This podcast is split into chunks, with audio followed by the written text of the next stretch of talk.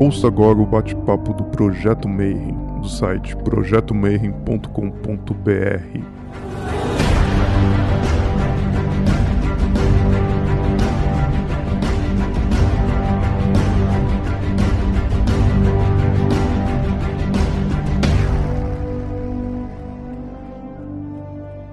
Bom dia para você que é de bom dia, boa noite para você que é da boa noite, boa tarde para quem estiver vendo isso aqui depois lá no YouTube. Então você está no Bate-Papo Mayhem e esse projeto começou porque a gente está todo mundo preso em casa. Você que é do futuro está vendo, a gente está em 2020, estamos todos presos em nossas casas, porque a gente está enfrentando uma pandemia. E aí a gente sempre tinha um evento chamado Simpósio de Hermetismo todo ano e chamava toda a galera para bater papo e fazer palestra e falar sobre assuntos esotéricos tal. E dessa vez a gente decidiu fazer um evento virtual. Então eu estou convidando assim grandes personalidades de várias áreas para falar com você. Ah, e o Rodrigo pediu para antes da gente começar você dá o like, põe para seguir o canal, aperte o sininho e faz tudo isso, porque senão eu me empolgo e eu esqueço. Desculpa, a gente não é youtuber, a gente é estudioso de hermetismos e práticas. E, e por falar em práticas, hoje a gente vai falar sobre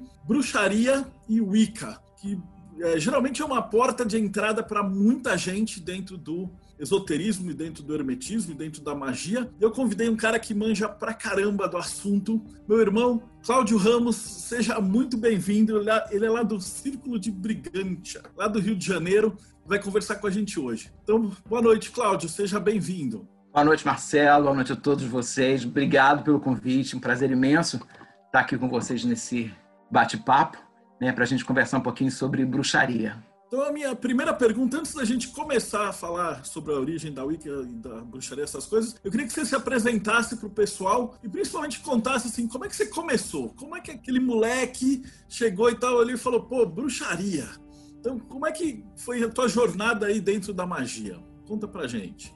Bom, isso começou mais ou menos em 1993, que eu tive o primeiro contato uma coisa mais formal, com um estudo mais formal. Eu não tinha a mínima noção do que, que era, não tinha a mínima vontade de pertencer a grupo nenhum, nem o que, que era bruxaria direito, a não ser o sentido pejorativo que todo mundo conhece, dos contos de fada, essas coisas todas. Mas eu sempre quis desenvolver minha espiritualidade de alguma forma. Eu venho de uma família em que a, a minha mãe é católica, não é fervorosa, né? Aquela que só vai à missa e tá ótimo de vez em quando, e um pai português e sai dessa linhagem portuguesa e vai para dentro da Umbanda e do Candomblé, quando ele chega aqui no Brasil.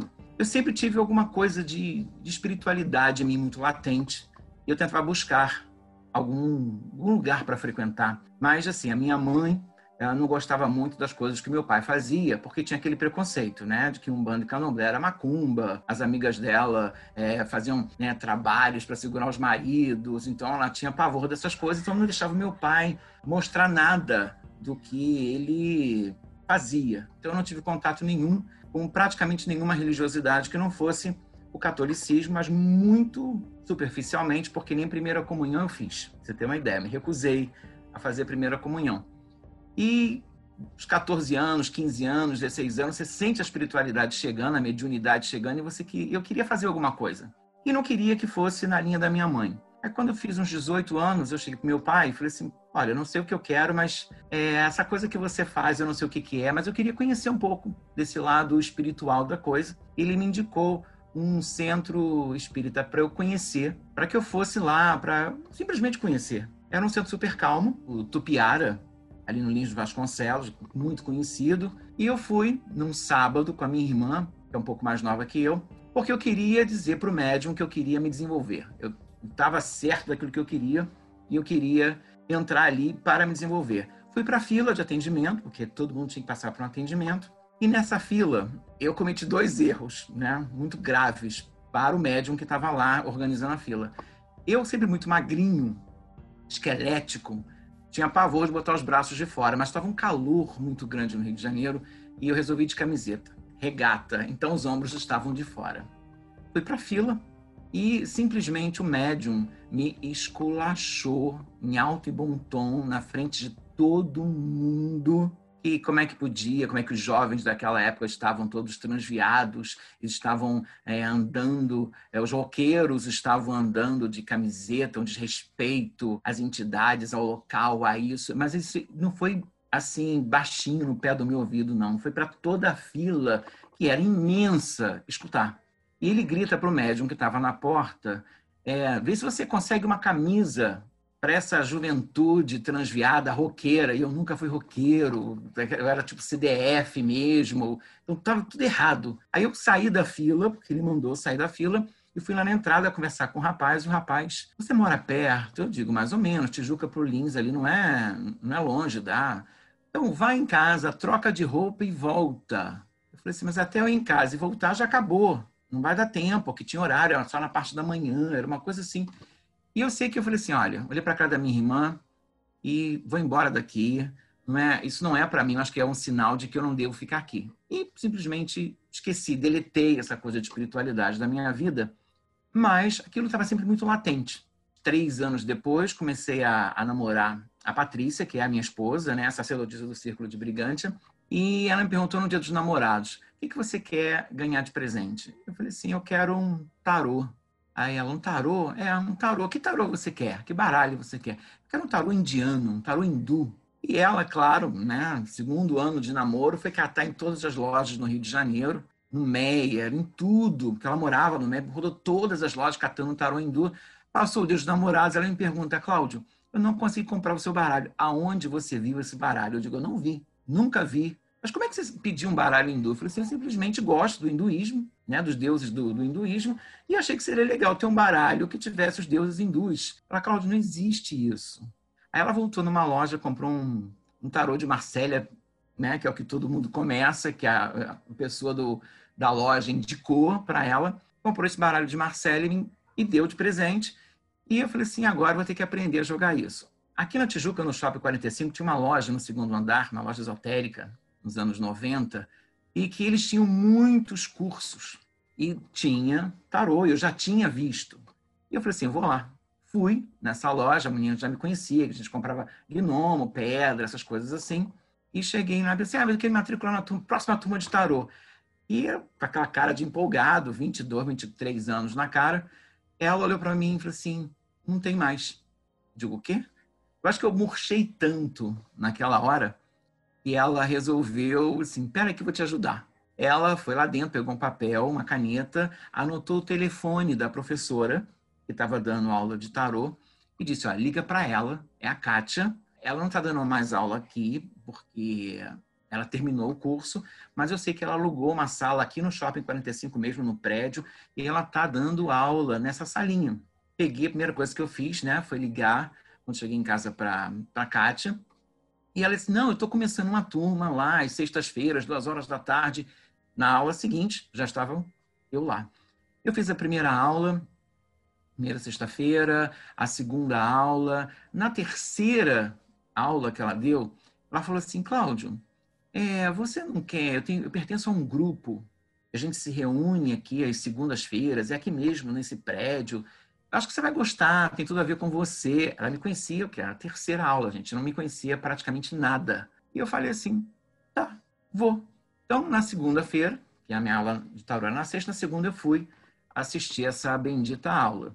Sentei, quem estava dando aula era o marido dela, e ele estava falando que a, o título da aula, O Homem é um Sete. E estava falando sobre os sete corpos do homem, né, explicando toda essa parte toda filosófica, esotérica. E eu sentei para ter aula, mas eu não prestei atenção no que ele falava. Parece que o que ele falava estava entrando por um ouvido, saindo por outro. E eu comecei a. Sabe quando você está. A sua mente vaga e você começa a ver coisas. Então estava assim, estava vendo um, um, altar bonito, umas coisas egípcias, uma, uma, espada. Eu vi assim muitas coisas em cima do, do, desse altar. E quando acabou a aula, ela me perguntou: "E aí, gostou?"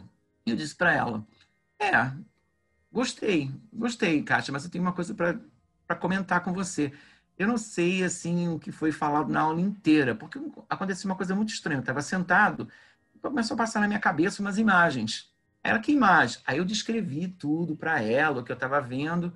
É, a mestra dela, né, estava ali presente com os outros, pessoas que pertenciam àquele grupo. Tinha um, um, bando de gente sentada normal, né? Normal, assim, roupa normal. E tinha um pessoal com uma roupa diferente, umas capas pretas, capuz, um pessoal meio esquisito, meio separado da gente. E, mas tudo bem. Não, até aí não sabia o que, que era, não entendia, não, nem me preocupei. Contei, ela foi e contou para a mestra dela. Aí na aula seguinte, mas não me disse nada o que era. Na aula seguinte era um ritual, um tal de ritual para o elemento água e foi justamente na casa da Kátia, que era aqui na Tijuca, uma cobertura. Então, no segundo andar tinha uma parte aberta da cobertura.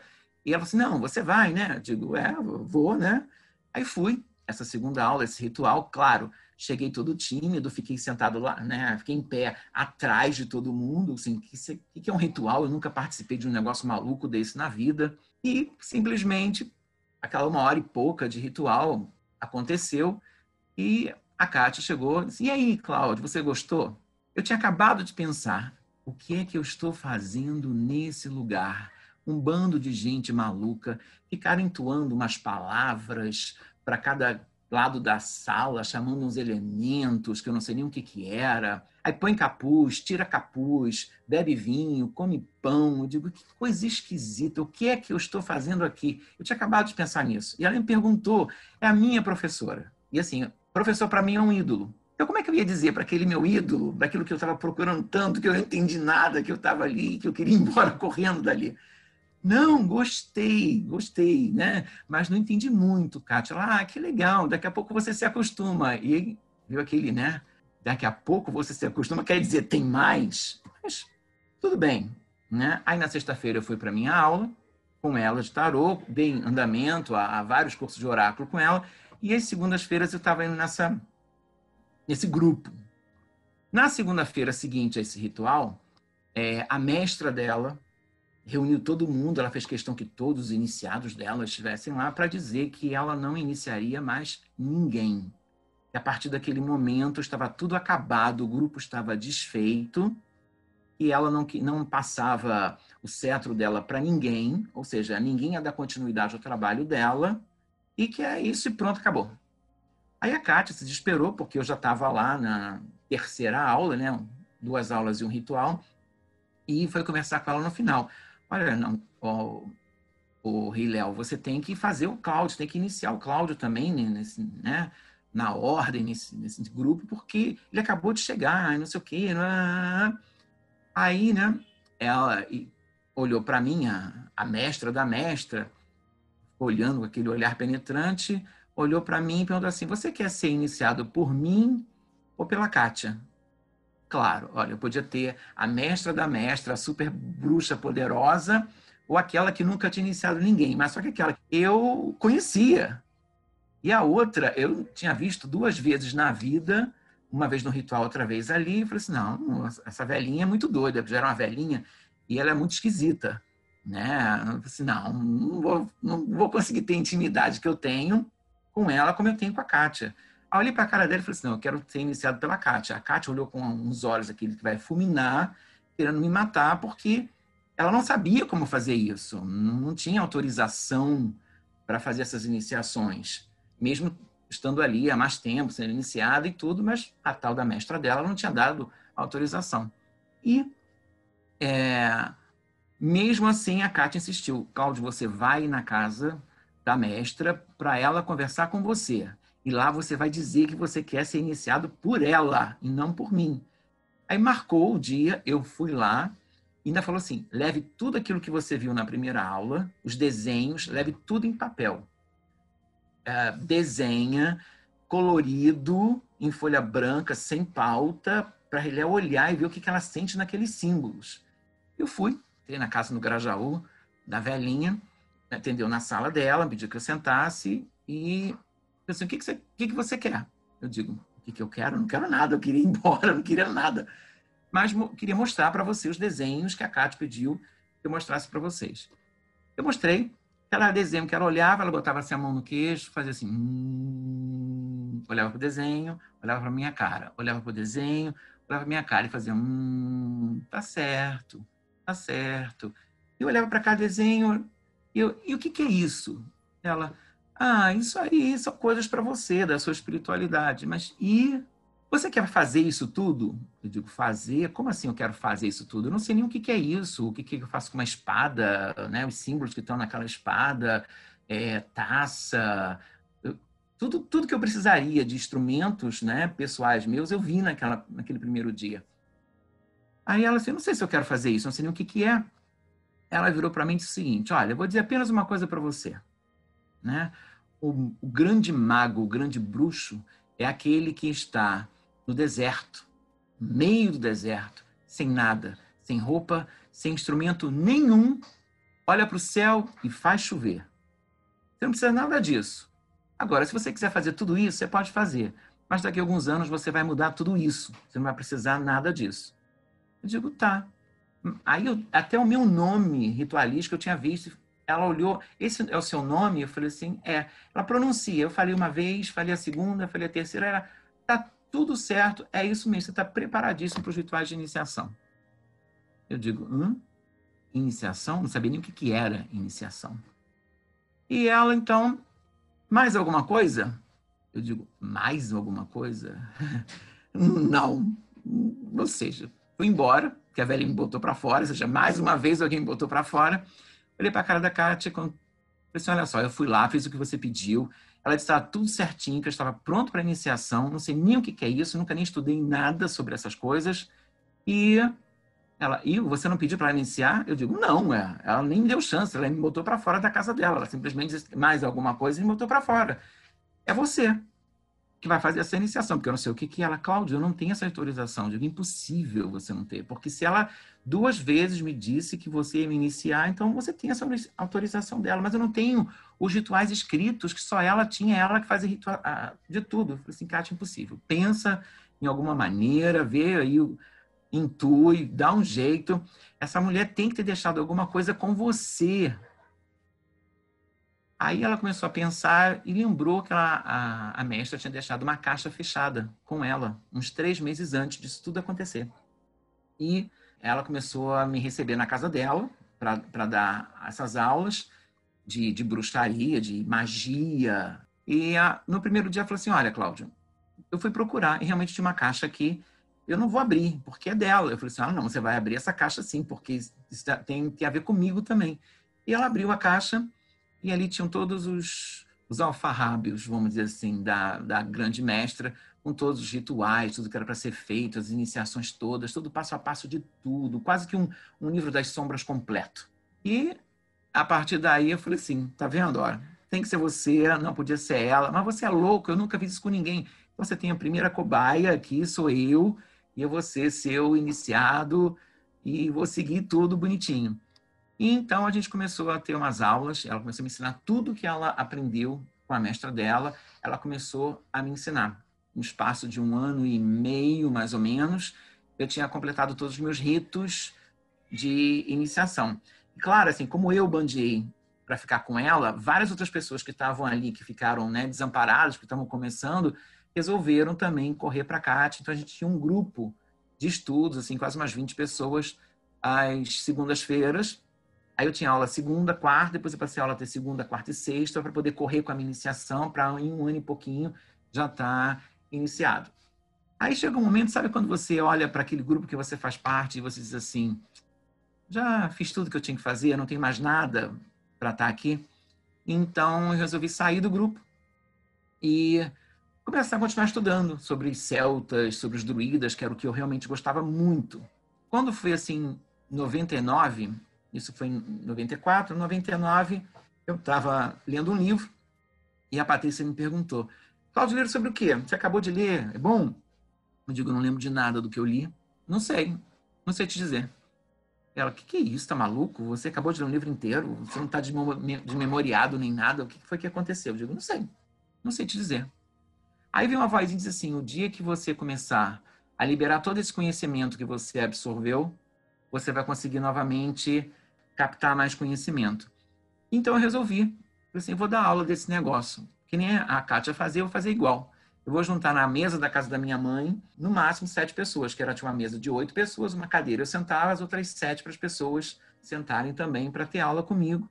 Foi assim a minha primeira turminha né, de, de pessoas que não tinham iniciação, era só de conhecimento, eu chamava de cultura celta e wicca na época, não era nem bruxaria, porque se eu falasse bruxaria, eu acho que ninguém aparecia, e nem minha mãe ia deixar com que eu desse aula de bruxaria dentro da casa dela, óbvio.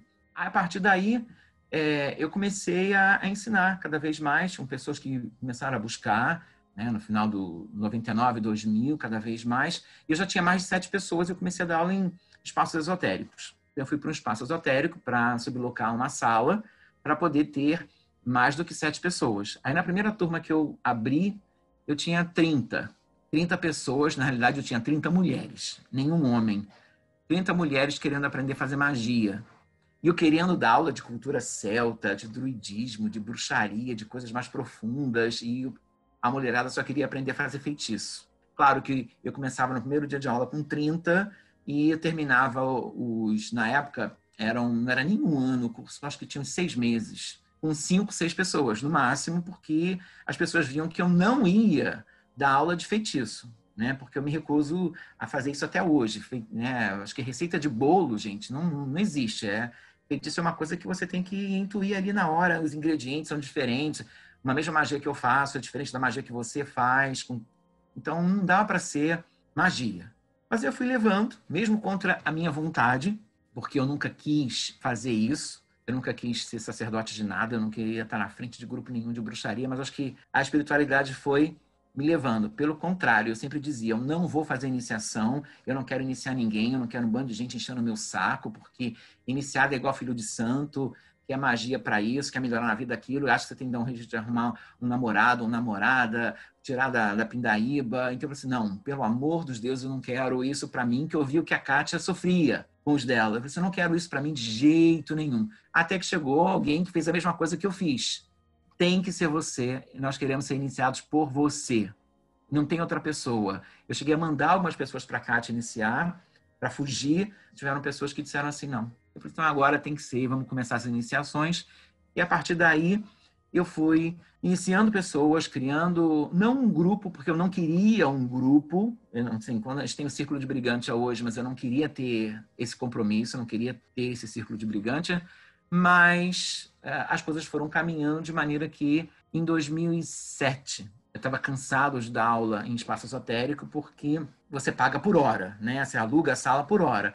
E se você deixar eu começar a falar, eu vou falar, eu vou falar, eu vou falar duas, três horas, e tinha alguém querendo entrar na sala, então batiam na porta para acabar minha aula, isso me deixava emputecido. Eu falei assim, não, tá chegando uma hora que não tem jeito. Aí eu resolvi alugar uma sala, e aí sim, em 2007, a gente, vamos dizer, fundamos o Círculo de Brigante, né? Assim, oficialmente. Eu já vinha fazendo isso desde 1999, mas é, passou a ter um nome e passou a ser uma coisa, vamos dizer assim, estruturada é, a partir de 2007. E a gente começou a fazer é, nesse, nessa sala, era uma, uma, sala pequena, não é que nem hoje, que é são duas casas na Tijuca, então hoje o espaço é muito maior, mas era uma salinha pequena em que a gente fazia as aulas e tinham os rituais também. Ou seja, a, a minha ideia sempre foi ter Hogwarts, né? a ideia de, de ter um, um templo que fosse ao mesmo tempo templo e escola, porque eu, só, eu acredito que a religião também deva ser ensinada na escola. Ou seja, eu acho que você. Tudo bem, nem todo mundo é um autodidata para ser um auto-iniciado em qualquer coisa, mas eu acho que a gente precisa é, sentar, ter disciplina, ter alguém para te mostrar o caminho, nem que seja para te deixar cair, dizer assim, ó, tô aqui do teu lado, você cai. Você vai cair, mas eu tô aqui para você tem alguém no suporte, nem que seja, nem que seja moral esse suporte, né? Eu sempre acreditei muito nisso, que precisa de estudo sim. Né? Primeiro o estudo e depois a ritualística. Eu acho que é diferente até de muitas vertentes, até de, de, de, própria magia ou de outras religiões que colocam você no fogo, né? Ou seja, colocam você para fazer iniciação, colocam você para já participar daquilo tudo e depois elas vão te, ó, isso aqui é isso, isso aqui é isso, isso aqui é isso. Né? Eu parto do princípio que eu, Cláudio, é, eu posso me meter em qualquer coisa, mas eu preciso saber aonde eu estou me metendo mesmo que eu não conheça ritualística, mesmo que eu não conheça a, as divindades ou o culto em si, mas eu não quero chegar num lugar para ficar só olhando, eu quero entender o que está acontecendo. Então eu preciso de conhecimento primeiro para depois é, poder literalmente exercer aquilo. E é isso que eu parti para a bruxaria. Primeiro você tem que aprender. e depois você é, começar a praticar. E eu vim fazendo isso desde 2007, a gente mudou para uma casa, né? agora na, na Tijuca, em 2014, e estamos lá com, com duas casinhas, onde funciona o Círculo de Brigante, que é o que eu queria, um templo e uma escola. Né? Então, assim, a, a, magia, a bruxaria chegou na minha vida sem eu ter pesquisado, entendido, pedido. Eu nunca quis isso, nunca almejei, nem sonhava o que seria tudo isso, todo esse universo mágico. Mas eu deixo, de alguma forma, a vida me levar em alguns sentidos. Né? E na espiritualidade foi assim. Caramba, essa história é fabulosa que, que é a bruxaria? Como é que começou? Como é que começou a Wicca, essas vertentes, né? Primeiro, a, essa coisa de bruxaria. A gente tem uma, uma nova bruxaria, uma neo-bruxaria. Seria o que a gente vai chamar de bruxaria moderna. Muita gente fala que a bruxaria nunca deixou de existir, né? ela vem desde os primórdios, mas existem pessoas também que discordam dessa teoria de que a bruxaria sobreviveu a tudo ao longo dos tempos, né? desde a antiguidade até agora. Eu acredito que realmente o que a gente faz hoje é muito diferente, não sobreviveu, porque por muitos, muitas coisas históricas aconteceram, fazendo com que essa bruxaria fosse interrompida, ou que esses cultos, que a gente vai chamar de pagãos, tivessem sido interrompidos. Mas essa bruxaria moderna, ela renasce né, de uma maneira oficial na década de 50, né?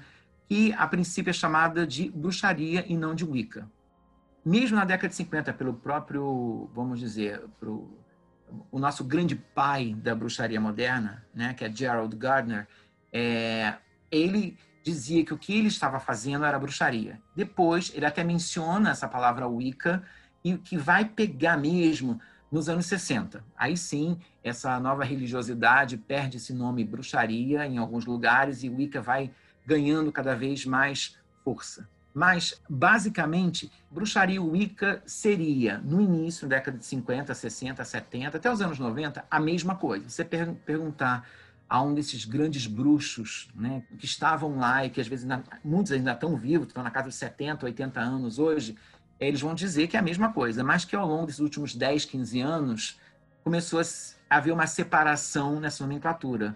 Tanto a bruxaria quanto a Wicca fazem parte de um grupo de paganismo moderno, de neopaganismo, assim como outras vertentes de magia. A gente acredita na deusa tríplice e num deus cornudo, ou seja, nós somos politeístas porque acreditamos é, em várias divindades, mas dentro desse politeísmo nós temos um lado dualista, que é justamente acreditar que existe no universo um grande deus e uma grande deusa. Se a gente diz que nós somos a semelhança de Deus, né, que a gente sempre escuta por aí, eu, enquanto homem, tudo bem, eu consigo me ver nesse Deus. Mas e a mulher? Aonde ela vai se espelhar? Então, se ela também é uma semelhança de, um, de alguma coisa, tem que existir alguma coisa semelhante a ela, ou seja, tem que existir um aspecto feminino dentro dessa, desse Deus primordial. Então a gente acredita que não existe um Deus único na bruxaria, que existe um Deus e uma deusa, ou seja, um sagrado masculino e um sagrado feminino, que juntos vão dar forma ao universo. Então a gente acredita que o universo foi criado por duas forças, uma masculina e uma feminina. Não existe um universo criado por um único Deus, por um único sagrado masculino, e também não existe esse mesmo universo criado só pelo sagrado feminino. Por que, que a gente acredita dessa forma? Por uma questão de semelhança, o que está em cima, o que está embaixo. Então, se a gente vê que para um homem existir é necessário um espermatozoide e um óvulo, você vai ter que ter no divino essa mesma correspondência, mesmo que seja de uma outra forma, você vai precisar do mesmo aspecto. Então a gente acredita que essa essência sagrada masculina, ela existe na forma de um, uma personificação de um homem, que é o nosso Deus cornudo, que é de falo e chifre, até para dar a ideia de virilidade, fertilidade, e uma deusa mãe, uma deusa que representa esse útero universal, que seria essa deusa que na década de 50 toma uma forma tríplice, que é de virgem, mãe e anciã. Né? Quando a gente fala dessa deusa tríplice, virgem, mãe e anciã, ela é muito confundida com deusas tríplices muito antigas, tipo Hecate. As pessoas falam, ah, mas Hecate, virgem mãe anciã. Não, Hecate não é virgem mãe anciã, são três mulheres jovens, né, idênticas, assim como Bridget Purcell, são três mulheres jovens idênticas, não são nesse aspecto de virgem mãe anciã, que é um aspecto, é, vamos dizer, moderno, que está na bruxaria moderna, por conta dos seus fundadores, vamos dizer assim, na década de 50, na década de 60, que você vai analisar essa deusa com esses três aspectos, por conta de você até mostrar que uma mulher ela é virgem, é virgem no sentido não de, de ter relações sexuais, nunca ter tido relações sexual, mas de ter a liberdade de ser o que ela quiser ser, e da outra fase, que é uma fase de mãe maternal, e uma outra fase de anciã. Por que isso?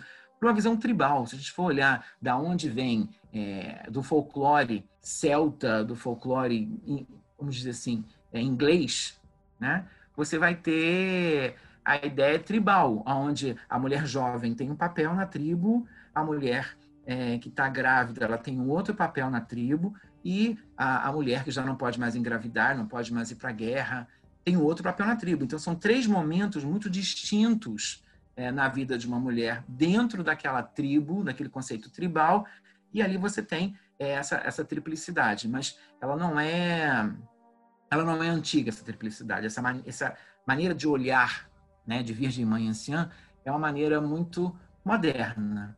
Então, é nessa deusa tríplice e nesse deus de falo e de chifres que representa a, a virilidade e a potência do homem no verão e, ao mesmo tempo, a sabedoria, o envelhecimento do inverno, né? porque a gente trabalha com muitos lugares na Europa que só tinham duas estações. Né? Essa coisa de você dizer que o universo, né, o mundo tem quatro estações, primavera, verão, outono e inverno, não é em qualquer lugar que você tem isso. Né? Então, o que você tem em terras célticas, você tem duas metades do ano, né? uma metade onde você tem uh, um jovem viril e uma metade você tem um ancião, que é literalmente o verão, que é primavera e verão, e o inverno, que é outono e inverno. Então, a gente trabalha com esse conceito de divindade maior. Eles não têm nomes oficialmente, alguns grupos têm nomes fechados e secretos para essas duas divindades, mas oficialmente não há nome, ou seja, é o Deus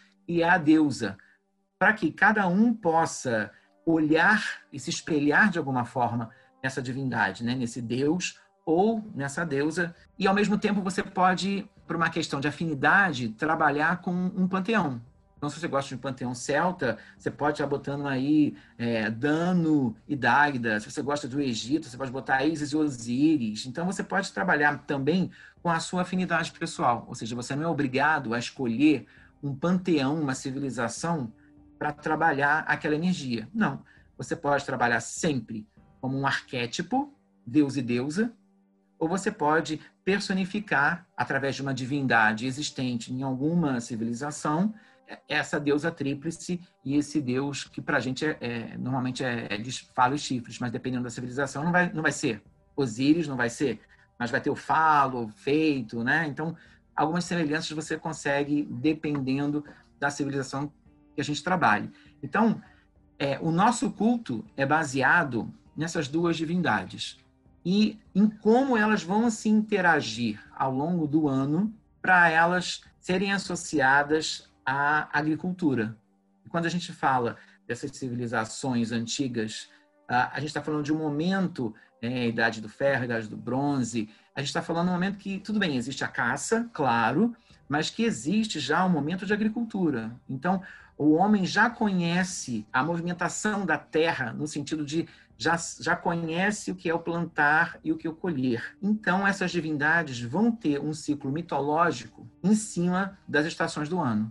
Ou seja, no verão, é, tanto o Deus quanto a deusa vão estar mais jovens, vai existir a união sagrada, que é o nosso ritual de Beltane, onde vai existir um ato sexual no ritual, onde eles vão se encontrar, ela vai ficar grávida, aí começa a passar o tempo, ela vai ficando cada vez mais gravidona, aí você vai ter o outono, o inverno, no final do outono esse nosso Deus tem que morrer, porque ele vai renascer no meio né, do inverno, que seria em um ritual de Yule para gente. Ela, já mais anciã, vai amamentar essa criança, vai, vamos dizer, desaparecer e reaparecer na primavera, como a jovem da primavera, que é o tempo que aquela criancinha, aquele bebê, resolveu ficar já um rapazinho e eles vão se encontrar novamente. Ou seja, é quando a agricultura e a mitologia se encaixam perfeitamente, que a gente vai chamar de roda do ano. Essa roda do ano, como a gente conhece hoje, ela foi criada na década de 50, né, com essa carinha que, com o nome dos rituais, essa coisa toda, foi criada na década de 50, que é o que a gente usa como base, ou seja, o mito né, de Deus e deusa junto com a agricultura e junto com alguns conceitos de magia, de quatro elementos, ar, fogo, água e terra, até um quinto elemento, uma quinta essência sagrada que para a gente é o espírito, e outras coisas que vão sendo inseridas a essa religiosidade que vai surgindo na década de 50. Na realidade, o, essa década de 50, eu falei para vocês que o nosso grande pai é, é Gardner. Gardner nasceu em 1884, veio falecer em 64. E vocês podem perceber que, pelas fotos, ele tem uma cara meio de doido. Acho que todo magista, perdoe vocês aí, né, e todo bruxo não é muito normal. Então, você vê que a carinha dele é uma carinha meio esquisita. Mas, um grande carinho ao nosso grande pai da bruxaria, na década de 50, ele lança um livro, A Bruxaria Hoje, e é um grande marco,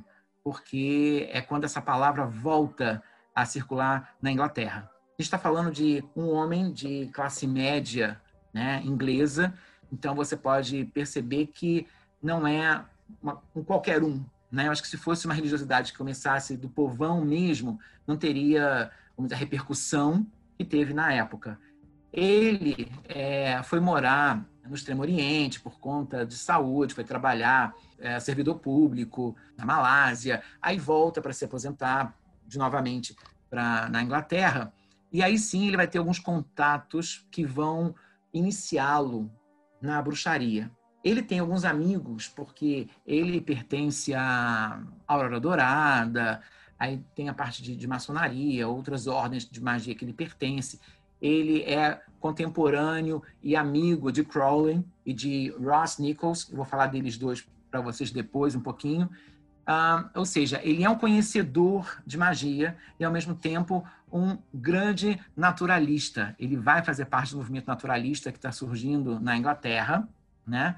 Uh, na década de 40, 50, e por isso que ele está pelado nas fotos. Esse naturalismo ele leva para a bruxaria, ou seja, uh, os rituais de Gardner são feitos nus, vestidos de céu, vamos dizer assim. Um porque uh, a ideia de roupa pode atrapalhar o manuseio da energia do próprio corpo, porque a gente na bruxaria utiliza da nossa energia para fazer os trabalhos mágicos. Então você quando está com roupa, dependendo do tecido, pode atrapalhar, né? Então ele por si só já era naturalista, juntou o útil ao agradável e os rituais todos de magia dele eram nus. Agora, você pode perceber que numa foto ele está conjurando um demônio. Essa foto é uma foto que, na realidade, é, é presepada. A gente não vale nada, não está conjurando nada. Isso vai acontecer muito, não só com, com ele na década de 60. As fotos que a gente tem desses grandes bruxos da década de 60 fazendo rituais, às vezes, às vezes até pelados, não é nada disso. Eles não estavam fazendo rituais naquele momento, não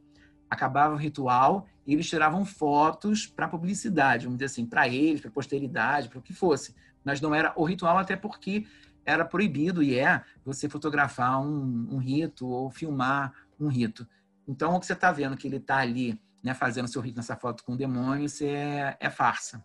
E ele cria, na década de 50, porque ele vai ser iniciado num, num, num grupo no New Forest, e ele cria o grupo dele, e nesse grupo dele, ele vai ter a ajuda de, uma, de algumas pessoas para, vamos dizer, estruturar o que ele vai chamar de, de bruxaria ou de, de Wicca. Por que, que eu falo que ele não está inventando? Porque, um, porque muito do que a gente tem na bruxaria já existia, já fazia parte da Golden Dawn, já fazia parte de outras ordens herméticas, já fazia parte do próprio cristianismo, já fazia parte do folclore inglês, né? a ideia dos deuses celtas, de nomes celtas dentro da roda do ano, isso tudo já existia. O que ele fez foi realmente pegar um grande caldeirão, juntar um pouquinho de vários conhecimentos e a partir daí dizer, isso aqui é o que a gente celebra, é a bruxaria. Como é que a gente sabe disso? Porque quando você conhece e vai estudar a bruxaria, você reconhece algumas coisas que não são literalmente bruxística. Dar um exemplo para vocês. Ele está conjurando um demônio nessa foto. E se você reparar a foto que ele está em pé embaixo, ele está dentro de um círculo, né? de três círculos, do traçado desse círculo.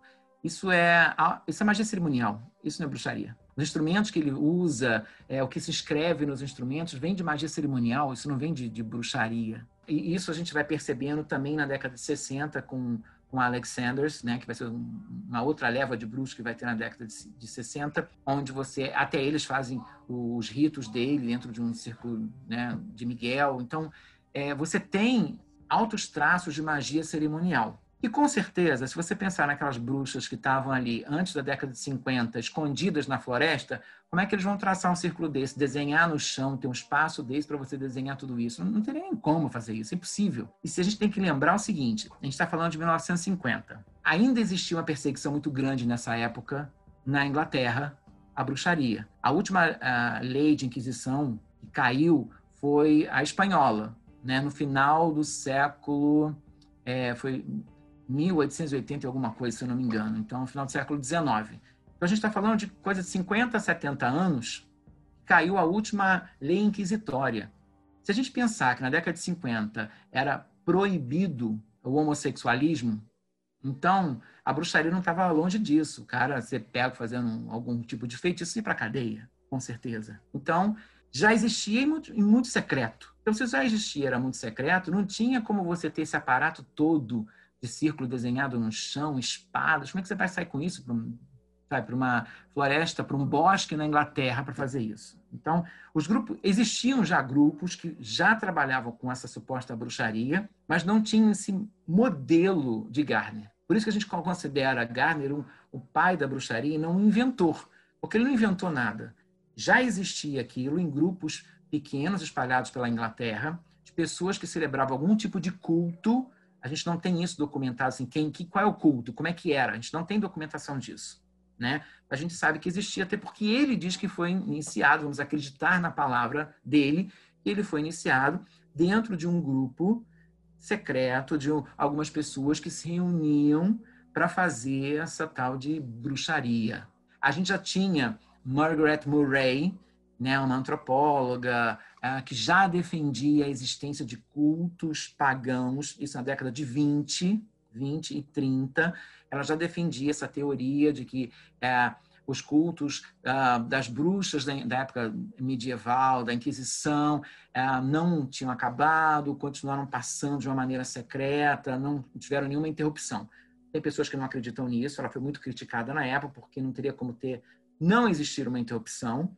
Outros vão e acreditam no que ela falava. Garner estava ali, você percebe no, no, nas escritas né, de, de, Garner que tem alguma coisa, ele acredita de alguma forma, tem uma ligação, né, muito do que ele fala, é, a gente vê nos, nos escritos de Margaret Murray. Então, ele, na realidade, compila muita coisa. Só que ele não faz sozinho. Né? Ele vai fazer com uma ajuda.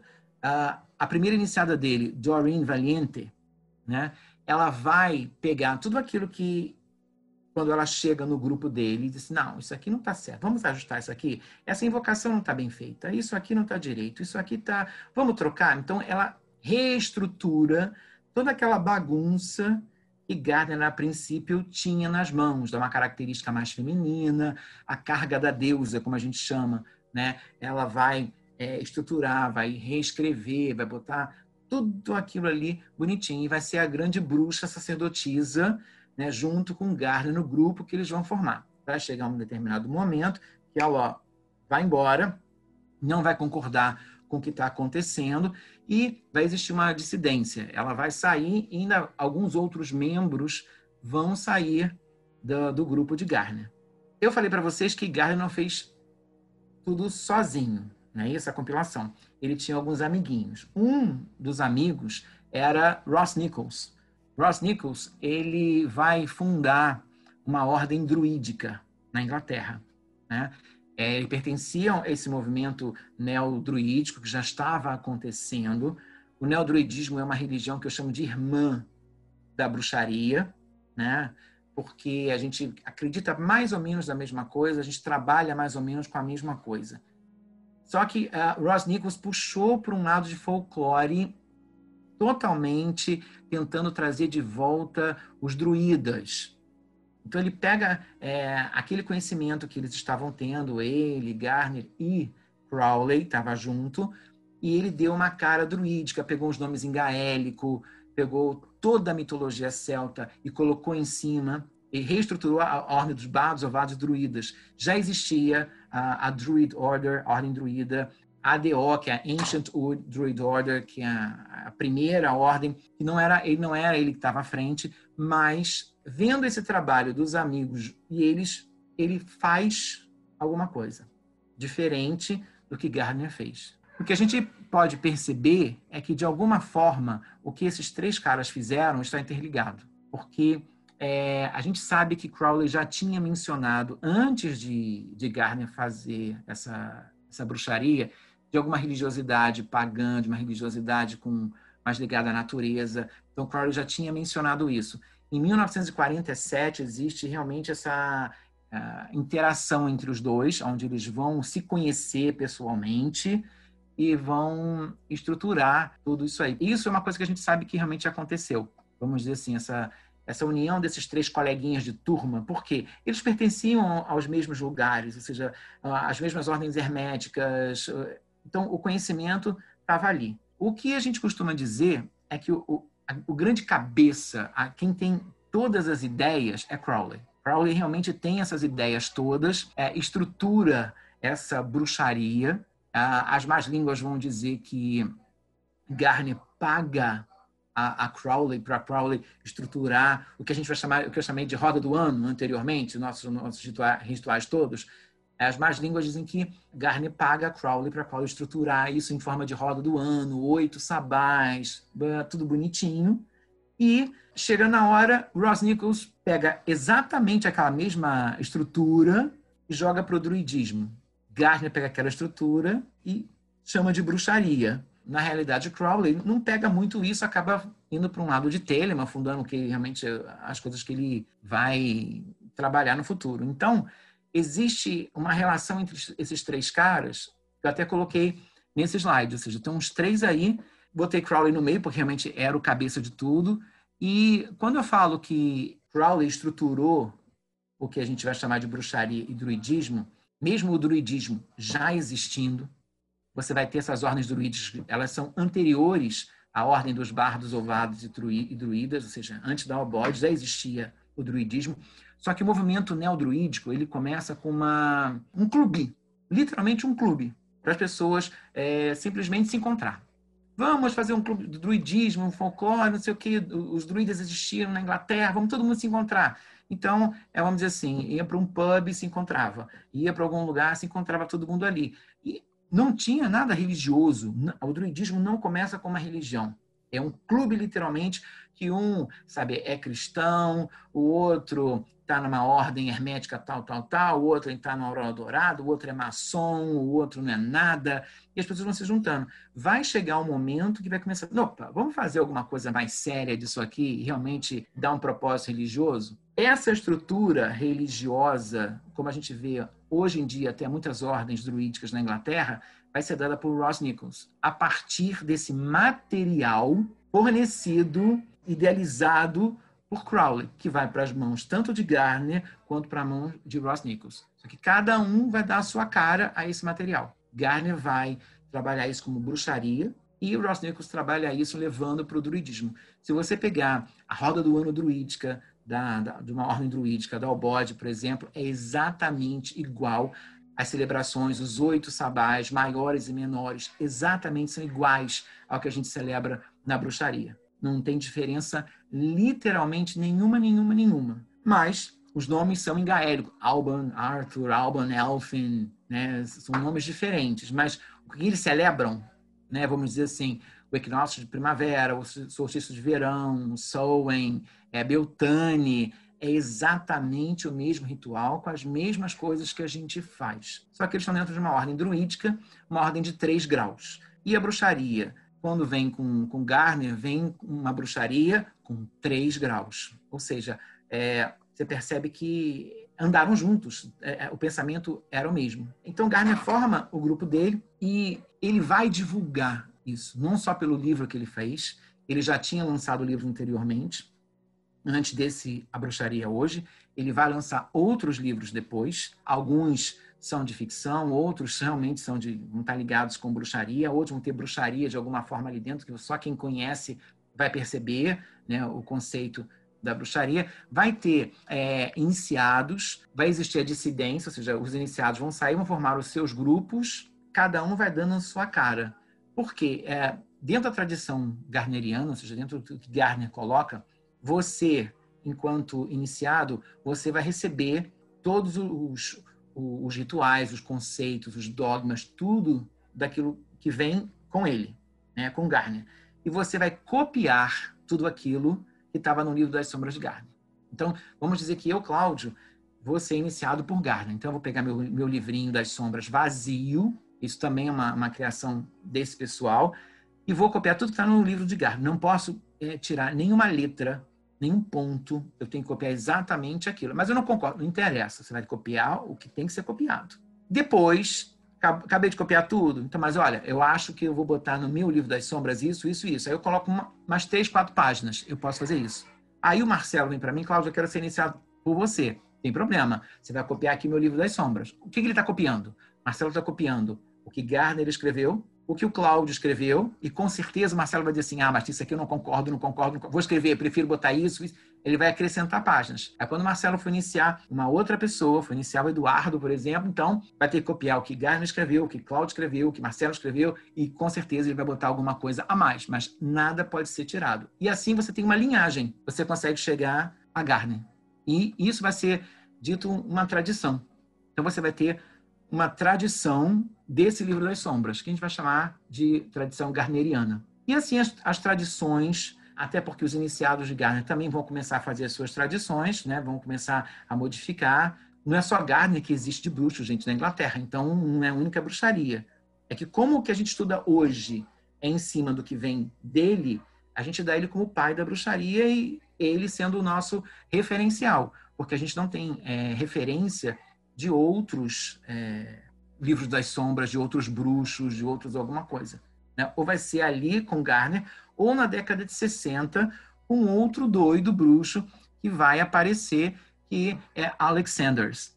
Alexanders, ele não é garneriano, é, até a iniciação dele vai ser contestada se é, se não é, se conseguiu, se não conseguiu, porque ninguém quer fazer a iniciação desse doido. Doido por quê?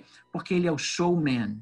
Ele literalmente está dentro disso aqui para aparecer com todas as letras garranchais, imensas e muito brilhosas. Então ele quer palco, ele quer plateia, ele quer TV. Tem um filme que ele vai aparecer, ele vai para televisão, ele vai fazer assim, vai ser um boom na década de 60, com certeza a bruxaria, mas ele vai ser assim o grande o grande ator né? O, que, o Gardner também foi para a televisão, o Gardner deu entrevista, mas num sentido muito mais calmo, muito mais zen, não apareceu tanto. Até porque Gardner já estava na idade mais avançada, e você imagina na Inglaterra o cara varrendo a casa do lado de fora sem tocar o chão, ninguém entendia, aquele velhinho maluco. Esse não, esse está num, num boom de televisão, de, né, de propaganda e marketing de todas as formas, e vai chegar um momento que ele vai é, se intitular O Rei das Bruxas. O pessoal que é da tradição alexandrina diz que não é assim que as coisas acontecem, que não é ele que diz que ele é o rei das bruxas. As pessoas começam a dizer que ele é o rei das bruxas, ele reluta e depois ele acaba aceitando esse título de rei das bruxas. Então você vê que tudo dele é muito grande, muito glamouroso, as roupas são é literalmente o showman. Então, nas fotos você percebe, né, a foto da esquerda grande, e também os rituais são nus. Você tem lá, ó, o pessoal da magia e dos hermetismos, da magia cerimonial, né, reconhece os nomes, Adonai e por aí vai, porque tudo isso está dentro dessa bruxaria forte da década de 50, década de 60. Tem uma foto pequena também que tem ele dentro do círculo, né? Então, é, ele e a esposa dele vai ser a sacerdotisa né, do, do grupo dele. Vai chegar um momento da vida dele que ele vai surtar e dizer: Não quero mais nada disso vai sair de cena, literalmente, mas vai se arrepender e depois vai tentar voltar um pouco né, para o mundo bruxístico, porque não conseguiu ficar muito tempo longe. Ele literalmente dá uma surtada de que isso não é mais o que eu quero. Né? Já acabou o meu tempo aqui, mas não conseguiu ficar longe dos holofotes, dinheiro também acaba, essa coisa toda, então acaba que ele precisa voltar. E ele vai dar um outro boom nessa bruxaria moderna. Né? Então, os dois grandes nomes que a gente tem dentro da Inglaterra é, é, é Garner e Alexanders. Garner vai iniciar um cara chamado uh, Raymond Buckland, que vai levar a bruxaria para os Estados Unidos. Então, Buckland vai ser o grande ícone dos Estados Unidos, vai lançar livros sobre, sobre bruxaria, ou Wicca, porque para ele era a mesma coisa, não tinha diferença, e ele vai, vamos dizer assim, oficializar essa nova religiosidade que estava acontecendo na, na Inglaterra, nos Estados Unidos. E, claro, tudo que acontece nos Estados Unidos é massificado, vira um, um grande boom em, em poucos anos. Né? Então, você vai ter, assim, os Estados Unidos em vários pontos do país, bruxos surgindo de todos os lados, bruxos que não pertencem, nunca pertenceram a nenhuma dessas vertentes, que seriam, vamos dizer assim, a bruxaria tradicional inglesa, ou vai ser em cima de dessa tradição garneriana ou alexandrina, ou algumas outras que nasceram na mesma época ali, na, na Inglaterra, mas você vai ter um boom de, de iniciações, auto-iniciações, é, pessoas que, ah, eu sou bruxo porque eu sou bruxo hereditário, porque minha avó era bruxa e me ensinou, e você não tem como saber se a avó era bruxa, se não era, é uma confusão toda. E esse boom que dá nos anos 70, 80, chega no Brasil né, nos anos 90. Nos anos 90 a gente começa a conhecer um pouco dessa dessa, dessa coisa que a gente vai chamar de bruxaria. Porque até então o que a gente tinha aqui era catolicismo, né, cristianismo, e umbanda, candomblé, uma outra pequena religiãozinha surgindo, mas nada assim muito grande. Mas é, é, a gente começa a se interessar por essa coisa desses doidos lá de fora. Então a gente começa a importar os rituais, né? Ou seja, copia e cola. Tudo que eles fazem lá, a gente faz aqui. Né? O que ele fala lá, a gente fala aqui. O compra o livrinho do cara de lá, repete tudo aqui. Então a gente começa a fazer esse copiar e colar e a bruxaria começa a ser uma possibilidade para o brasileiro na década de 90. No início dos anos 90, isso já acontece aqui e tem um boom nos anos 2000. Né? Entre 2000 e 2010, a gente tem um boom muito grande de bruxos surgindo no Brasil é, e depois de 2010, você começa a ter um, um boom de jovens na bruxaria.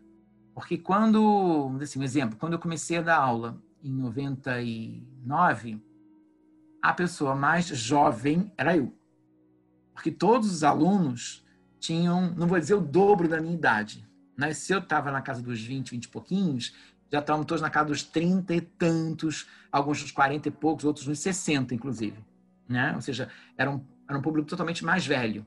E hoje você tem um público muito mais jovem buscando a bruxaria, o pessoal de 14, 15, 16, 19, 20. Claro que tem os dois que estão buscando porque é modinha, porque é Harry Potter, porque é Senhor dos Anéis. E tem o pessoal sério também que está buscando porque realmente viu ali numa religiosidade uh, alternativa ao que a gente tem e que, vamos dizer assim, é mais liberal, né? Do que as outras, vamos dizer. E as pessoas começaram a buscar mais isso. E você tem uma outra característica dentro da bruxaria moderna, né, é que existe uma aceitação muito grande. Nem todo grupo é inclusivo. Ou seja, um grupo pode dizer, esse tipo de pessoa não pode fazer parte da nossa tradição, como é o caso da tradição alexandrina. Mas a gente, de uma maneira geral, aceita todo tipo de pessoa. Não importa a classe social, não importa a cor de pele, não importa a, sabe, a sexualidade. A gente apesar de trabalhar com a ideia de um arquétipo de masculino e feminino, mas essa coisa de masculino e feminino é muito relativo. Então, você tem uma, vamos dizer assim, uma inserção de jovens muito grande, é, gays muito grandes e uh, mulheres em busca de um feminismo. Porque quando o movimento feminismo vai tomar o seu boom na década de 70, você tem até muitas sacerdotisas que vão fazer grupos diânicos, ou seja, voltados para mulheres. Por quê? Porque a bruxaria não tem um Deus único. A mulher consegue é, se sentir representada dentro da bruxaria. Então você vai ter grupos diânicos ou grupos só de mulheres que vão trabalhar essa nova espiritualidade que estão nascendo. E o, o, gay, que não era aceito, né? porque a igreja não permitia, era uma coisa né, abominável você ser gay. Então, aonde você vai ter um, um Deus para você pedir alguma coisa, para você rezar? Você não tem. Pô, mas a bruxaria tem um que não quer saber o que, que você faz, quer saber da sua vida sexual, ele quer saber de você, da sua fé. Então, você vai ser aceito ali.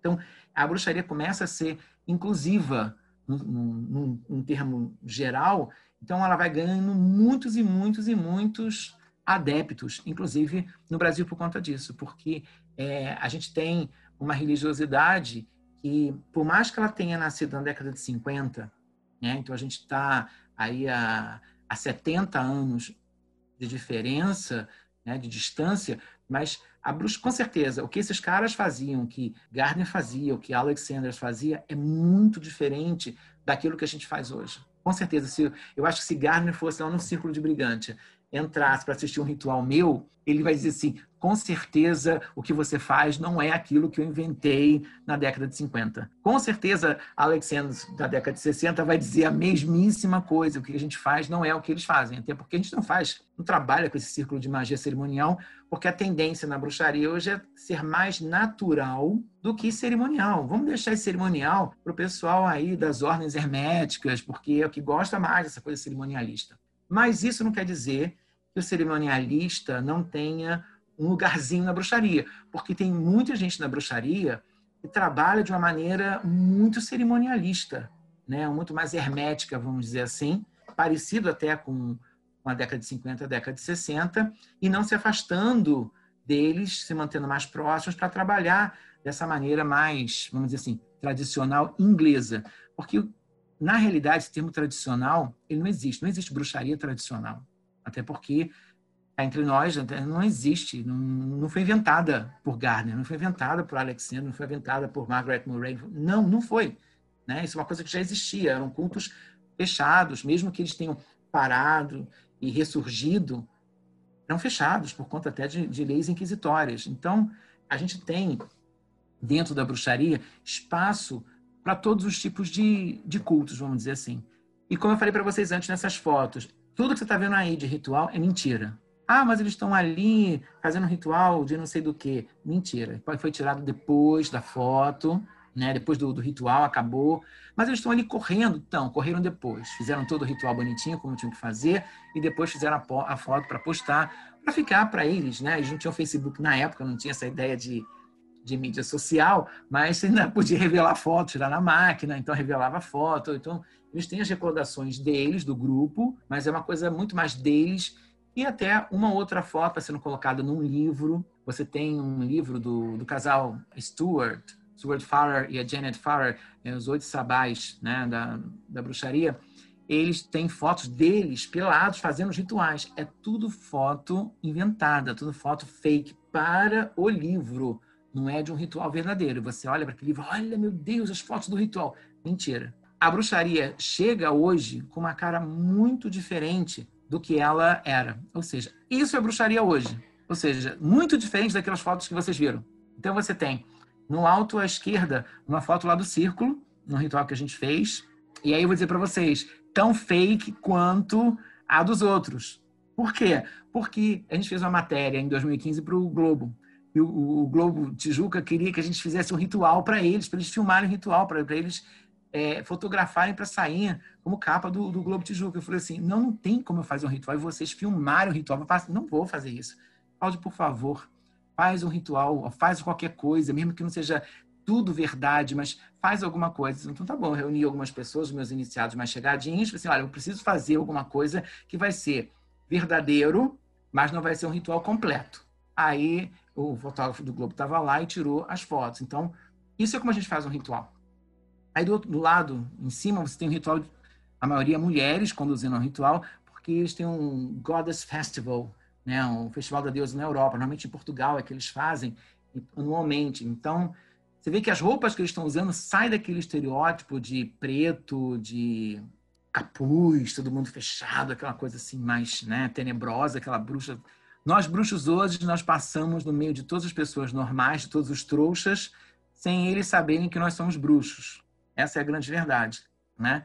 E embaixo, do lado esquerdo, você tem algumas pessoas fazendo um círculo em Stonehenge, em Glastonbury, na, na Inglaterra, e você vê que é uma coisa mais druídica do que bruxística.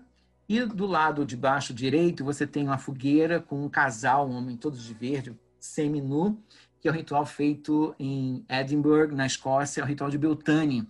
Eles fazem anualmente eles param a cidade, um monumento que tem lá, umas ruínas, e eles vão é, fazer esse casamento sagrado, eles vão dançar na fogueira, passar a noite gritando, cantando, tambores, é, tudo que vocês possam imaginar acontece. No YouTube tem, é só você botar Beltane em Edinburgh, e você consegue ver a doideira que eles fazem. É quase folclore, porque né, é quase o nosso carnaval. As pessoas ficam ao redor de tudo aquilo, assistindo tudo acontecendo, mas na realidade é um grande rito pagão é, moderno, tentando lembrar um pouco do, do folclore deles, né? É, da, da, Escócia, Inglaterra, Irlanda, dessa parte mais antiga. Né? Então, isso aqui é o que a gente faz hoje. Tem, com certeza, é, grupos que ainda fazem daquela maneira mais tradicional, todo mundo de é, manto preto, capuz escondido, à meia-noite, na escuridão da floresta. Só que a gente pode fazer ritual no sol, a gente pode fazer ritual na praia, a gente pode fazer ritual, sabe, em lugares abertos, em lugares fechados, que nada disso nos impede de celebrar. E a gente celebra, sim, essa roda do ano, que foi talvez escrita por Crowley, né, adaptada ali, modificada em alguma coisa com Gardner, talvez. E é isso que a gente celebra, né, os nossos oito sabás da roda do ano, que é uma maneira que a gente tem de reverenciar é, tanto esse Deus quanto essa deusa. Né? E é isso a bruxaria hoje. Eu coloquei alguns livros aqui, não são os não estou dizendo que são os melhores livros de bruxaria, mas eu peguei as pessoas que são que eu mencionei elas de alguma forma, né? Então você tem a enciclopédia da, da bruxaria da Doreen Valiente, que seja é alguém de peso que vai falar realmente como é, né, os ritos que ela fez. Você tem os livros de Garner, A Bruxaria Hoje, já tem em português. Você tem a trilogia do da Janet Farr Stuart Farrer, né? o Deus da Bruxa, a Deusa das Bruxas, a Bíblia das Bruxas, que são livros, vamos dizer assim, todo mundo que gosta de bruxaria tem que ler, porque, querendo ou não, ela é, está junto com Gardner Alexander no topo da cadeia alimentar da bruxaria. Então, você tem que estar lendo alguma coisa. E eu botei um livrozinho aqui de uma autora moderna, que é a Sorita Deste, que é Origens Mágicas da Wicca, que está ali em cima, pertenceu à, à, Wicca alexandrina, tradição alexandrina, e ela escreve um livro, ela vai, ela vai fazer um, um retorno, ou seja, a gente celebra os oito sabás, a gente tem um altar, a gente traça um círculo mágico, a gente tem invocação dos, dos elementos. Da onde vem tudo isso? Então, ela vai buscar a origem do círculo mágico, a origem de você fazer uma comunhão de pão e vinho, a origem de você trabalhar com nomes traçados no chão, ou invocações, ou os quatro elementos em si, da onde eles vêm. Então, ela vai, história, ela vai fazer um trabalho de pesquisa histórica, da onde vem tudo aquilo que a gente estuda como magia, vamos dizer assim. É o Wicca, claro que é a, assim, o foco dela é o Wicca, mas muito do que a Wicca tem está na magia cerimonial, né? Está no hermetismo. Então, é, é um pouco de, de, todo esse, esse lado mágico, aonde você tem as, as possíveis origens disso, em qual é o século XIII, século XIV, onde tem tudo isso. Então, é um livro que vale muito a pena estar é, tá lendo pela, por esse conteúdo de, de, pesquisa histórica que a Sorita fez. Acho que é isso aí. Bom. Eu tive até umas perguntas aqui. Todas que você quiser. Então, vamos lá. Na, na, na, bruxaria que você pratica, você tem ah. incorporação? Ah.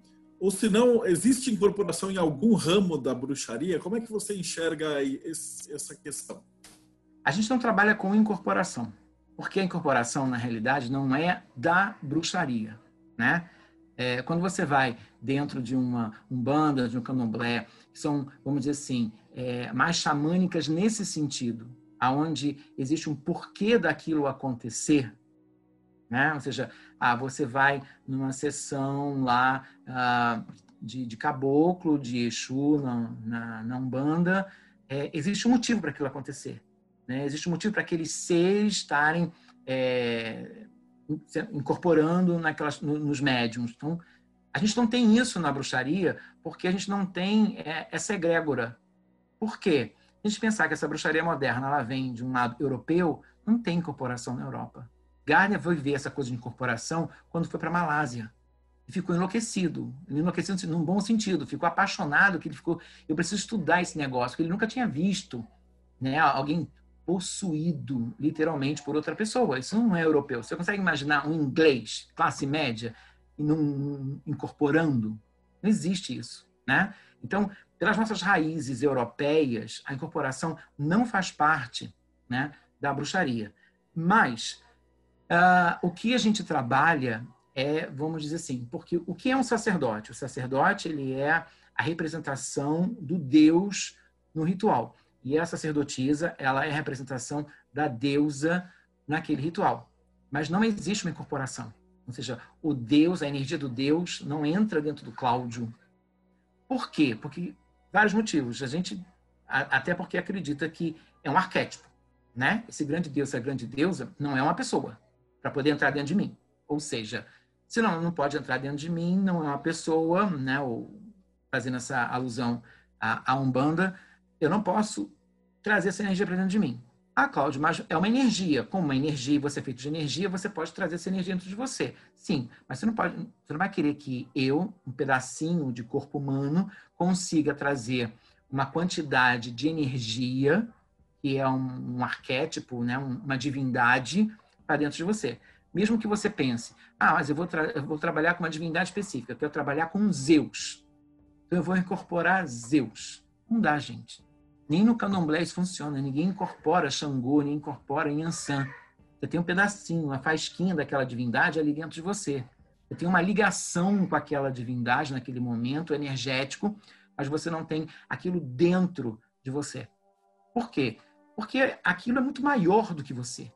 Se a gente trabalha com divindade, divindade é uma coisa que tem que ser grande, né? Porque se for menor do que eu, não preciso, né? É, é, a mente humana é uma coisa muito egóica. Você quer ter uma divindade que seja alguma coisa que tenha muito mais poder do que você. Você não vai fazer assim para alguma coisa que tem menos poder que você. Então, você tem mais poder do que você, tem muito mais energia do que eu, é alguma coisa muito maior. Como é que eu, pequenininho, vou receber essa carga toda? Então, a gente não tem essa compreensão. O que existe na realidade da bruxaria é um estado alterado de consciência, é um transe aonde dentro desse transe você vai é, colocar o seu nível energético próximo do nível energético da divindade, para que você possa estabelecer uma comunicação com a divindade. Mas essa divindade não está dentro de você. Né? É, então, é, não, não é que não exista a, a, incorporação, porque aí seria uma coisa muito autoritária da minha parte dizer, porque eu não sou dono da bruxaria. Né? Não, não pode. Não é que não possa é porque realmente é, é, é algo que não faz parte da nossa religiosidade. E se você é, diz assim, ah, não, Cláudio, mas eu vou receber o meu Exu no meio do, do círculo para dar um atendimento, fazer caridade, cura, ou para matar, não importa o que seja. Não pode? Eu, aí a posição do Cláudio, eu acho isso um desrespeito. Porque eu acho que cada macaco tem que estar no seu galho. Escolha o seu caminho. Seu caminho é um ou seu caminho é outro. Ou tenha dois caminhos se esses caminhos não se chocarem. Porque muitas vezes dá para você ter dois caminhos. Eu tenho iniciados meus que são pais de santo, que são filhos de santo, né? É, mães de santo, e nunca incorporaram dentro do círculo mágico. Porque eu acho que é uma questão de respeito. Eu acho que a espiritualidade deles é tão esclarecida dentro deles que eles sabem, a hora que eles são pais de santo, mães de santo, eu vou incorporar, eles estão lá na sessão deles, no terreiro deles, no centro deles, com o atabaque deles, com o som deles, com o cântico, né? O cântico ele é sagrado deles, tudo, toda a, aquela energia foi preparada para receber aquelas pessoas, aqueles espíritos, aquela energia. E o círculo mágico não foi preparado para isso. Então você começa a bagunçar e mexer, e isso para mim é um desrespeito. Ah, não, hoje eu vou fazer uma sessão no círculo de brigante de caboclo. Ah, porque caboclo é índio e índio também tem as divindades deles. Não, uma coisa é você celebrar as divindades indígenas. Outra coisa é você agora resolver receber um espírito de um índio. Isso não é da minha religiosidade. Então eu preciso respeitar a religiosidade do meu coleguinha, do meu irmão. Porque senão vira um grande desrespeito. Eu já ouvi gente falando isso, isso me acho meio estranho, não gosto muito disso. É simplesmente posicionamento do Cláudio. Aí eu fui numa, numa, numa gira lá, na, no terreiro, e conversei com o Mago Merlin. Eu pergunto, o que é que o Mago Merlin estava fazendo nessa gira? O lugar dele não é aí. É um desrespeito com a minha religiosidade, com o meu maguinho Merlin. Deixa o Mago Merlin dentro da bruxaria. Não põe ele lá também não vai querer trazer o Exu para dentro do círculo mágico. Porque são lugares diferentes, são ambientes diferentes, até para aquele espírito, para toda, vamos dizer assim, aquela encenação, aquele contexto, aquela energia que foi colocada ali. Então, assim, é, não é que eu, eu seja dono da verdade, mas eu acho que eu me sentiria desrespeitando se eu tivesse que incorporar alguma coisa para fazer um, uma ritualística dentro da bruxaria. Mesmo que fosse um gnomo, e, eu, é, e a minha pergunta vai, né? Para quê? Eu disse para vocês antes que eu preciso de respostas antes de me jogar dentro de alguma coisa.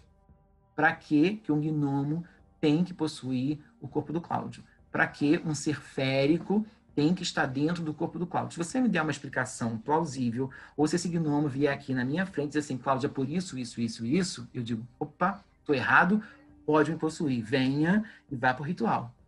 Mas enquanto eu não tiver né, essa resposta ou essa, né, essa, essa invocação desse, desse ser na minha frente para que ele possa me dizer que isso tem um sentido, eu vou continuar dizendo que não, a incorporação não deve fazer parte da bruxaria porque não pertence a essa religiosidade.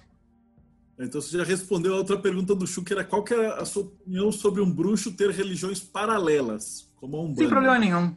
Eu acho que é, se não houver choque, não tem problema, né? Então, como eu falei para vocês, eu tenho alunos que são mães de santo, pais de santo, são iniciados, e não fica entre nós. Não são muito diferentes dos bruxos, não. Se você parar para analisar o que eles fazem e o que a gente faz, não é muito diferente. Acho que a forma que eles fazem é diferente. Eles cultuam deuses. Os orixás são divindades, os orixás são deuses. A bruxaria cultua deuses. Eles cultuam de uma maneira africana. A gente cultua de uma maneira, vamos dizer, europeia, né? Ou pelo menos, né, o início foi europeu. A gente não é uma religião parecida e próxima, é irmã. Não tem nada dentro da Umbanda do Candomblé que a gente vai dizer assim, isso não pode, né? Apesar deles terem é, sacrifícios de animais que muitos bruxos condenam por uma questão pessoal, por uma questão de modernidade, né? Porque a gente sabe que todos, todos os deuses que a gente cultua, os mais sorridentes aos mais guerreiros, todos eles exigiam sacrifícios, às vezes de animais e humanos. Mesmo uma Ártemis, a caçadora, a coitadinha feminista, ah, os ritos de Ártemis tinham sacrifícios. Os ritos de Zeus tinham sacrifícios de touros. Poseidon jogava esse touro ao mar. Pega, pega o touro, empurra o touro precipício abaixo, e, é assim que o grego adorava Poseidon. Que horror, que atrocidade, mas todo mundo adora Poseidon. Alguém vai pegar um touro branco para jogar ao mar? Primeiro tem que achar o precipício. A gente tem praia no Rio de Janeiro, né? Para você jogar um touro branco, quero ver quem vai ter a força e a coragem para jogar esse touro. E depois você fazer o quê com aquele touro? Deixa ele morrer lá se afogando? Para que, que você faz isso? Então tem pessoas dentro da bruxaria que condenam a matança de animais. Né? Por isso elas acham que às vezes é um tanto quanto incompatível por conta disso. Mas não sendo isso, não tem porquê. É uma religião parecida. Agora, tem pessoas que chegam lá no círculo e falam assim: Ah, Cláudio, mas eu sou cristã. Eu digo: hum, vai levando as duas, vai levando, sem nenhum problema. Mas a hora que você optar ou você se apaixonar por uma das duas, você vai largar a outra. Porque o cristianismo bate de frente com o paganismo. Né? A, gente não, a gente fala línguas totalmente diferentes. Muitas das coisas do que o cristianismo condena está no paganismo. Só você olhar para a divindade principal. O meu Deus maior é um Deus de fala e chifres. Se você for para um lado histórico, é quando o cristianismo vê na Europa a figura de deuses de, de chifres, Quernunos, Pan e outros, você tem uma carteira de identidade para o diabo. Né? O diabo passou a ter uma carteira, uma fotografia na cédula de identidade quando a igreja encontra esses ritos pagãos. Então, como é que você vai ter cristão fervoroso, fanático, e ao mesmo tempo você vai cultuar um Deus de chifres? Você vai dizer o que para o padre? Você vai se confessar com o padre que você faz uma adoração a um Deus de chifres? Você tem que escolher. Vai chegar um momento que você vai ter que escolher. Então, tem algumas religiosidades que vão bater de frente. Você bate de frente, escolhe. Vai levando até onde está, mas escolhe. Uma ou outra, porque não dá para ser um bruxo cristão. Eu não consigo é, visualizar essa possibilidade. Mas tem os doidos que se dizem, né? Tem uma outra pergunta assim do Renan. Ele pediu para você falar do Robert Cochrane, Andrew Chumbley e Ivan John Jones. De uma maneira geral, a gente fala da bruxaria moderna hoje, a gente tem uma referência Gardner. E você tem uma, uma, uma segunda referência a Alexanders. Mas você vai ter inúmeros bruxos que vão estar aparecendo e às vezes até muito mais importante do que eles. Então você vai ter Susana Budapeste, que vai fazer um trabalho dentro da Wicca Diânica na década de 70, 100% feminista. Você tem a importância de Laurie Cabot nos Estados Unidos, que vai dar aula de bruxaria. Então, você vai ter diversas outras pessoas que vão fazer outras tradições. Quando a gente fala muito no, no, na tradição garneriana ou na alexandrina, e a, a alexandrina tem muito da garneriana dentro dela, então vamos botar a, a garneriana como topo da cadeia alimentar, é porque essa é a nossa referência.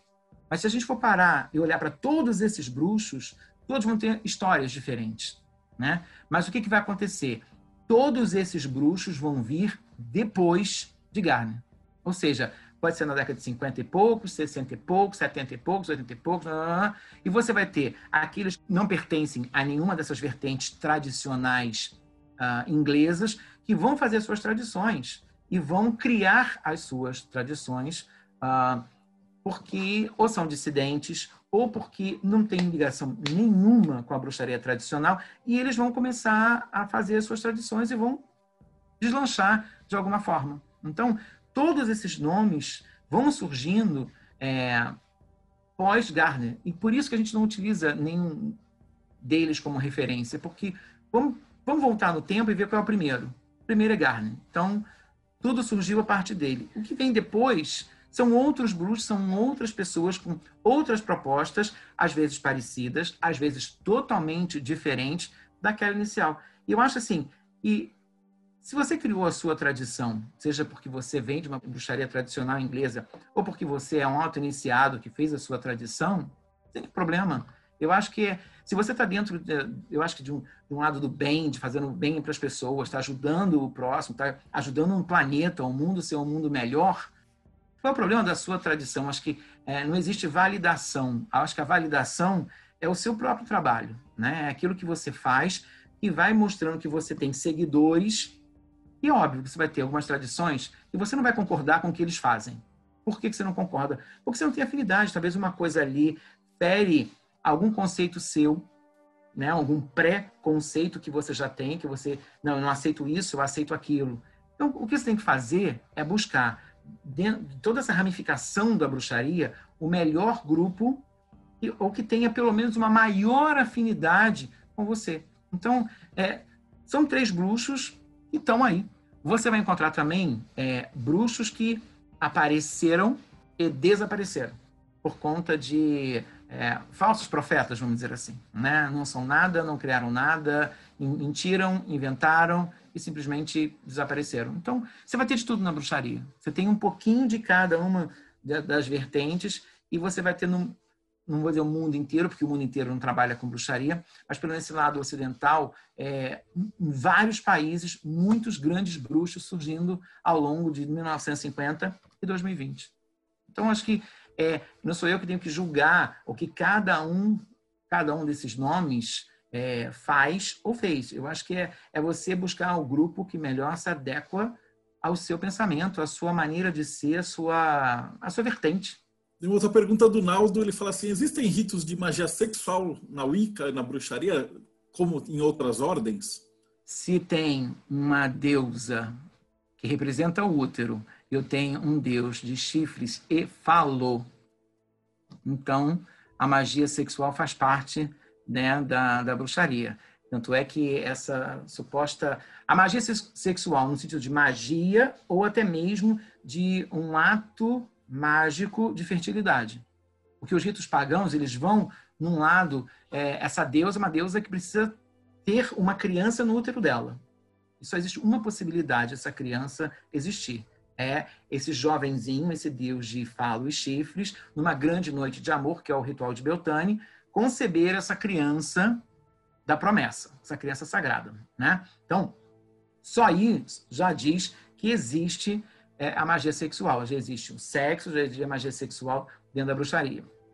A magia sexual, enquanto magia, enquanto até mesmo é, um lado mais cerimonialista, um lado é, mais hermético, também existe. Não são todos que praticam, não são todos os grupos que têm a magia sexual dentro deles, não são todos os grupos que vão concordar com a magia sexual, seja na iniciação, seja no ritual sazonal, que são os sabás, ou nos rituais mais fechados do grupo. Isso, a magia sexual, ela vai ser, vamos dizer, escolhida por quem funda o grupo. Se eu fundo um grupo que vão embasar toda a minha ritualística dentro de magia sexual, sem problema nenhum. A bruxaria te permite isso. Se eu vou fazer um grupo onde não vai existir em momento nenhum o ato sexual, também pode. Ou seja, isso é algo decidido é, por quem funda a tradição. Então, quando você faz a tradição, você funda a tradição, quando você. Ou, se você não quiser pensar em tradição, uma coisa menor, um grupozinho que a gente chama de coven. Se você tem um coven, você tem as regras do seu coven. Então, as regras do seu vai dizer: nós temos magia sexual, nós não temos magia sexual, nós fazemos rituais pelados, não, nós fazemos ritual vestido, nós fazemos isso, tá tu, você tem que saber aonde você está entrando. Né? Então, quando você conhece o grupo, você sabe exatamente é, o que aquele grupo faz. E a magia sexual, ela existe sim, mesmo não só como rito de fertilidade, mas existe também como magia mesmo, magia sexual. Então, eu tenho uma pergunta que também eu faço para todo mundo de religião que a gente vem entrevistar, que é o que, uhum. que é a bruxaria, a Wicca, o gardenianismo, o alexandri, alexandrismo, isso? Isso. Eles acreditam que acontece depois que a pessoa morre. Depois é, que o é. Cláudio é... Ramos morrer, para onde ele vai? O que, que vai acontecer? Isso é uma coisa muito engraçada, porque assim, como a bruxaria é uma religiosidade muito nova, ela é muito recente, nós acreditamos numa reencarnação. Ou seja, Existe um, um pós-morte e você reencarna. Mas se você me perguntar assim, Cláudio, aonde está escrito isso? Quem é a prova disso? Que a prova teria que ser, cadê Garner? Cadê Garner tem que vir aqui para me contar isso, né? Para dizer que me conta o que aconteceu com você, pega a Alex, ou pega qualquer pessoa que tenha morrido para me contar o que aconteceu. Ninguém voltou para contar, né? Mas o que a gente vê aí fora em que espíritos estão vivendo entre a gente, né? Você tem a Umbanda que está para provar isso, né? com as incorporações, com tudo. Você tem as suas sensações, os seus rituais fúnebres é, ou de celebração de antepassados, que você sente a presença da sua avó, da sua tataravó, de alguém, alguém passou, um espírito passou. Então, você sabe que existe alguma coisa.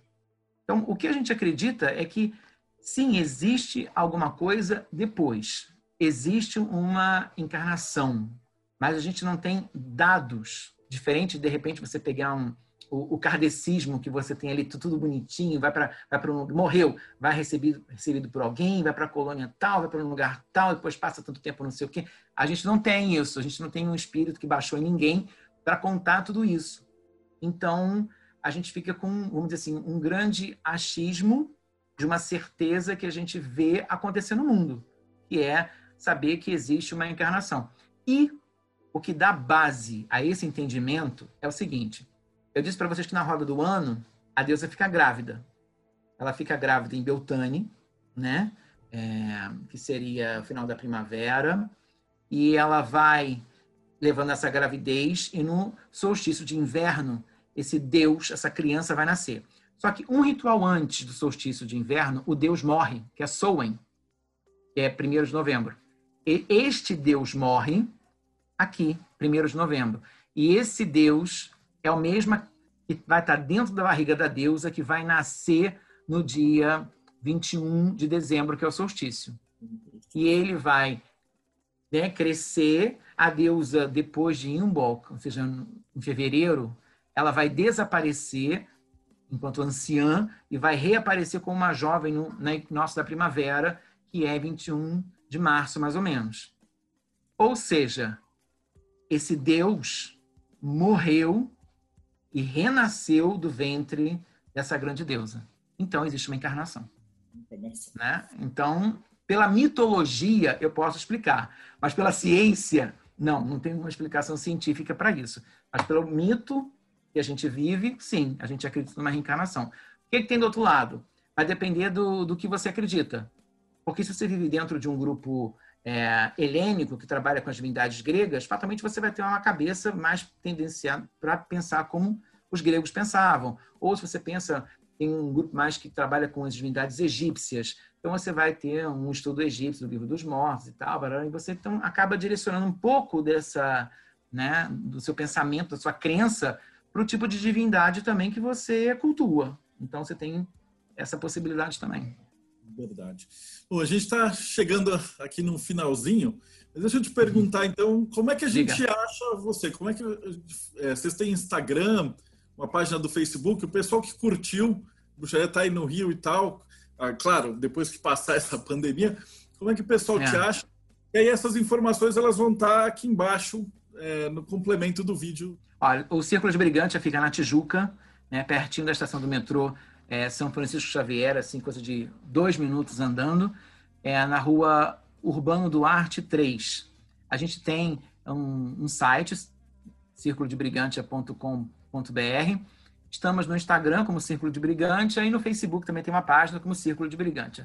Ou você vai no Google, coloca Círculo de Brigante, é que você vai achar a gente, não tem jeito. A Elisa está me cobrando, eu esqueci de perguntar. Por que que chama Círculo de Brigante? Por que esse nome? Ah, porque esse nome... Eu falei que eu gosto das divindades celtas, que eu fui, né, também caminho para o lado do druidismo, cultura celta é uma coisa que eu sou apaixonado, e eu me dediquei a uma divindade chamada Bridget, dos celtas. Eu queria que o templo tivesse o nome dela. Só que no Rio de Janeiro tinha um templo de Bridget. Fundaram um templo de Bridget em Botafogo. E eu não podia botar templo de Bridget. Então eu falei assim, e agora? O que eu faço? Mas como Bridget, dentro da, da Irlanda, dentro de uma cultura celta, dos celtas em geral, você vai ter, em cada tribo, ela vai ter nomes diferentes. Brid, Bride, Bride, Britânia, Brigantia, Bretanha, tudo deriva dessa mesma divindade Bridget. Eu escolhi o nome que fosse aquele que eu mais gostei e que tivesse a ver comigo, porque Brigantia é a face de Bridget como a senhora da forja. Ou seja, ela é a senhora do fogo, o fogo sagrado da inspiração, o fogo da cura, né? o fogo das nossas casas que nos aquece, mas Brigantia é o fogo da forja. É aquele fogo que vai derreter o metal para fazer as armas para você ir para a guerra. Então é uma deusa guerreira, é a face guerreira de Bridget. Então, em homenagem a ela. então, com isso, a gente finaliza essa entrevista. Muito obrigado mesmo pelo teu tempo, pela disposição. Você que está nos seguindo até agora, é, de novo, o Rodrigo pediu, deixa o seu like, deixa o seu vale tudo aqui, aperta os botãozinhos do YouTube. Então, até mais e muito obrigado por ter ficado com a gente hoje.